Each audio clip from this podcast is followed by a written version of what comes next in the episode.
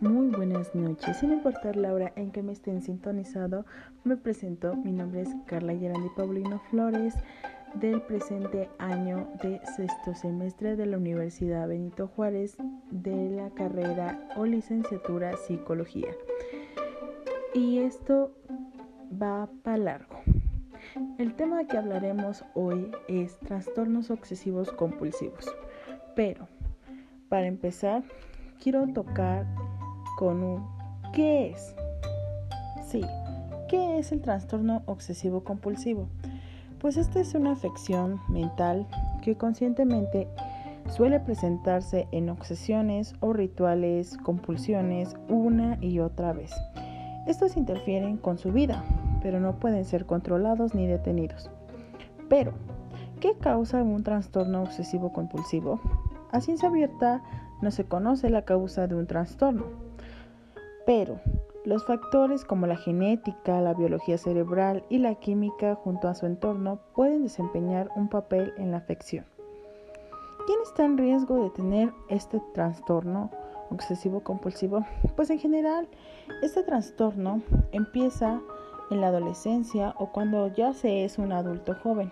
A menudo los niños desarrollan un TOP a una edad más temprana que las niñas. Y los factores de riesgo para el TOP incluyen el historial familiar, que son aquellas personas con un pariente de primer grado, padre, hermano o hijo, que tiene un TOP, presentan mayor riesgo. Esto es especialmente cierto si el familiar desarrolló TOP cuando era un niño o adolescente. La estructura y funcionamiento del cerebro. Pues los estudios de imágenes demuestran que las personas con TOP tienen diferencias en ciertas partes. El cerebro, los investigadores necesitan hacer más estudios, pues para comprender esta conexión de las diferencias cerebrales y el TOP. Otro punto son los traumas infantiles, como el abuso infantil, pues algunos estudios han encontrado un vínculo entre el trauma en la infancia y el TOP pues se necesita más investigación para comprender mejor esta relación. En algunos casos de los niños pueden desarrollar algunos síntomas o más bien después de una infección estreptóquica. Estos se llaman como trastornos neuropsiquiátricos autoinmunes pediátricos asociados al estreptococo, es decir, pandas PANDAS por sus siglas en inglés. Bueno, pero ¿cuáles son los síntomas de un trastorno obsesivo compulsivo? Las personas con TOP pueden tener síntomas de obsesiones, compulsiones o ambos, pues las obsesiones son pensamientos o impulsos e imágenes mentales que se repiten y causan ansiedad. Pueden involucrarse cosas como miedo a los gérmenes o la contaminación, miedo a perder o extraviar algo, preocupaciones por perjuicios que le puedan afectar a usted o a otros, pensamientos prohibidos no deseados que involucran sexo o religión, pensamientos agresivos hacia usted u otros, necesitar que algunas estén alineadas, formas exactas o dispuestas de una manera particular y precisa. Las compulsiones, sin embargo, son comportamientos que uno siente que debe hacer una y otra vez para tratar de reducir la ansiedad o detener los pensamientos excesivos como algunas compulsiones comunes incluyen limpieza o lavado de manos excesivo, verificar repetidamente cosas como si la puerta está cerrada o el horno apagado, contar compulsivamente, ordenar y organizar las cosas de una manera particular y precisa. Algunas otras personas con TOC también tienen un síndrome de Tourette u otro trastorno de tics, pero los tics son espasmos o movimientos y sonidos repentinos, repito, repentinos, que las personas hacen repetidamente. Las personas con tics no pueden evitar que su cuerpo los haga, hágase entender por movimientos involuntarios. Pero, ¿cómo se diagnostica el trastorno obsesivo compulsivo? El primer paso es hablar con un profesional de la salud sobre estos síntomas.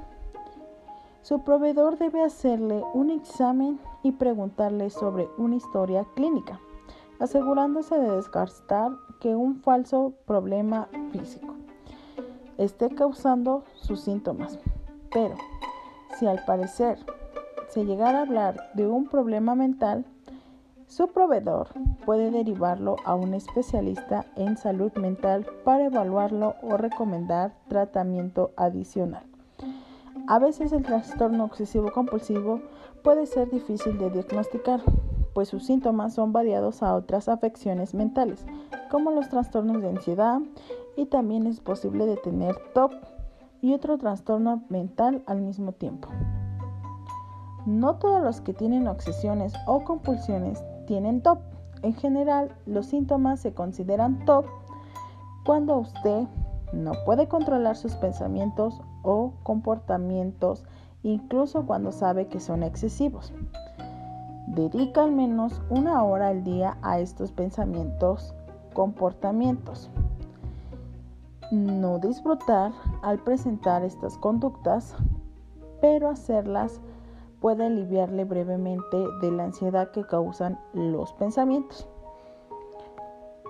También se puede tener problemas importantes en la vida diaria debido a que estos pensamientos o comportamientos llegan a afectar a uno mismo y al círculo social.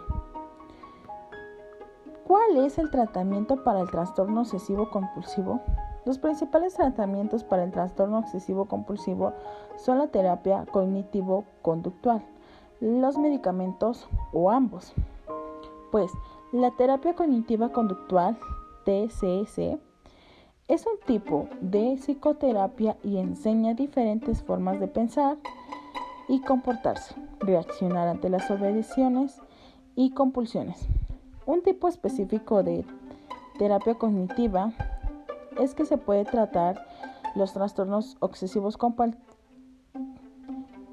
de una manera mm, como terapia de la exposición. Pues, con prevención de la respuesta, lo que implica exponiendo en forma gradual a sus miedos u obsesiones, es aprendiendo a hacer las formas saludables de lidiar con la ansiedad que causan. Los medicamentos, sin embargo, para los trastornos obsesivos compulsivos incluyen ciertos tipos de antidepresivos. Si no funcionan para usted, su proveedor puede sugerirle que tome otro tipo de medicamento o medicina psiquiatra. Esto ha sido todo hoy y en general existen varias teorías, varias afirmaciones pero el trastorno obsesivo compulsivo hasta la actualidad sigue siendo investigado, ya que según el DSM-5 aún no se ha descubierto qué hay más en el fondo de lo que ya se conoce. Recordemos que como tal este trastorno se amplía y se aplica en el DSM-3 con total similitud y con una definición propia. Aunque las terapias cognitivas conductuales ayudan a llevarlo, no significa que ayuda a quitarlo del todo. Pues recordemos que los trastornos obsesivos compulsivos no se quitan, pero sin embargo se puede aprender a vivir con ellos de una manera sana y sobre todo confortable al sujeto. Y eso ha sido todo por hoy. Espero que les haya gustado y que hayan encontrado esta nota súper informativa y que haya respondido algunas de sus dudas. Y pues cualquier sugerencia hágamela saber en los comentarios y yo la estaré leyendo si me faltó, si debí quitar eh, o poner otros datos más interesantes. Me despido, repito, mi nombre es Carla y hasta la próxima.